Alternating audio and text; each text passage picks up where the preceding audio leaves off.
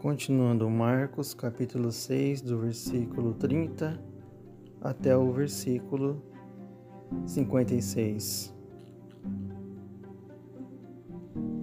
E os apóstolos ajuntaram-se a Jesus e contaram-lhe tudo, tanto o que tinham feito como o que tinham ensinado.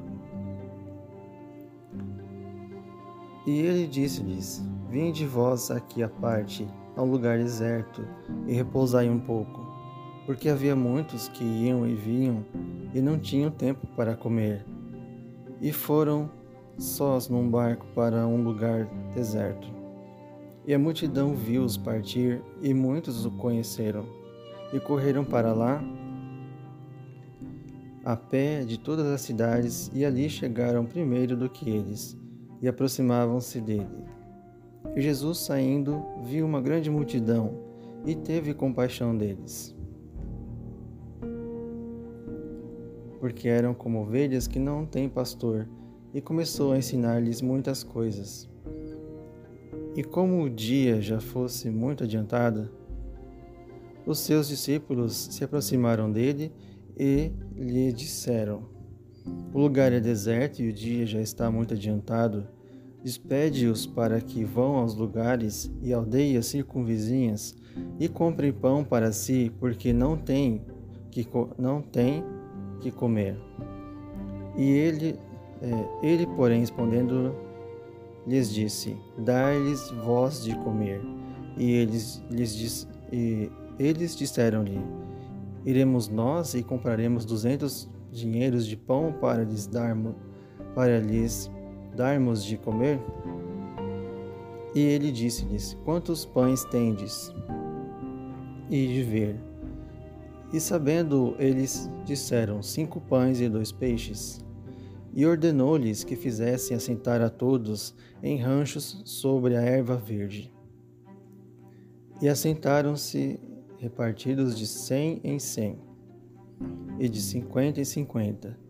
E tomando ele os cinco pães e os dois peixes, levantou os olhos ao céu, abençoou e partiu os pães e deu-os aos seus discípulos para, para que os pusessem diante deles. E repartiu os dois pães por todos. E todos comeram e ficaram fartos.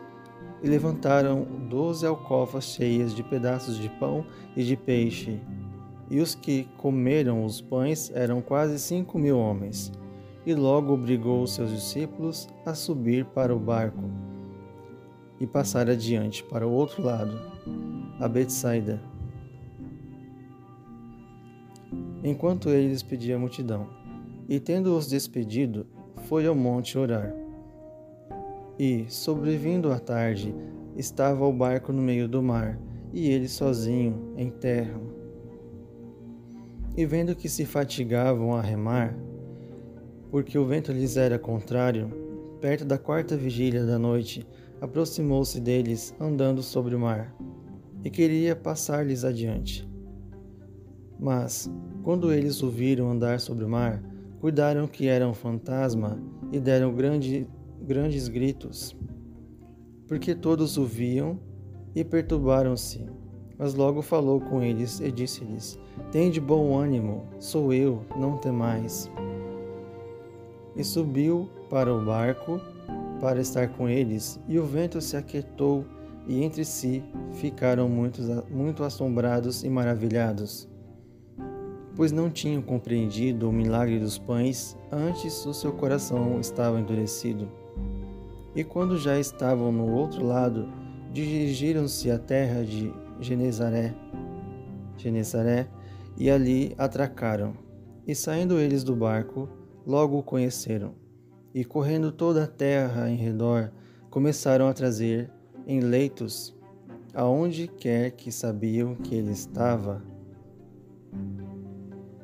os que se achavam enfermos. E, onde quer que entrava, ou em cidade, ou aldeias, ou no campo, apresentavam-se, apresentavam os enfermos nas praças e rogavam-lhe que os deixasse tocar ao menos na orla da sua roupa e todos que lhe, e todos os que lhe tocavam saravam.